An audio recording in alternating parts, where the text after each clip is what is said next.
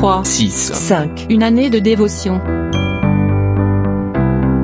L'évangile selon Jean chapitre 14 verset 27 nous dit ⁇ Je vous laisse la paix, je vous donne ma paix, je ne vous donne pas comme le monde donne, que votre cœur ne se trouble point et ne s'alarme point. Être en paix au sein d'un monde aussi dur, comment est-ce possible?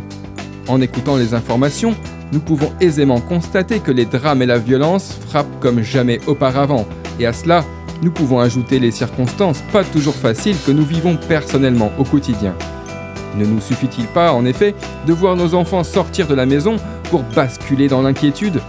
Seigneur, s'il te plaît, veille sur eux. Au travers de ce constat déconcertant, une question se pose. Puis-je rester en paix? En fait, il nous faut savoir que la paix que Dieu donne n'est pas quelque chose de ponctuel qu'il faut rechercher simplement dans les temps difficiles.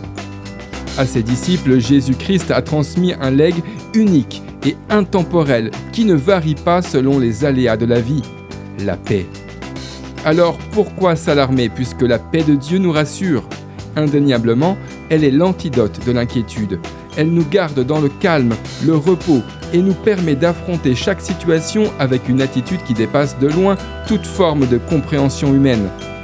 Philippiens chapitre 4 verset 7 nous dit La paix de Dieu, qui surpasse toute intelligence, gardera vos cœurs et vos pensées en Jésus-Christ. D'après le livre 3, 6, 5, Une année de dévotion, de Yanis Gauthier.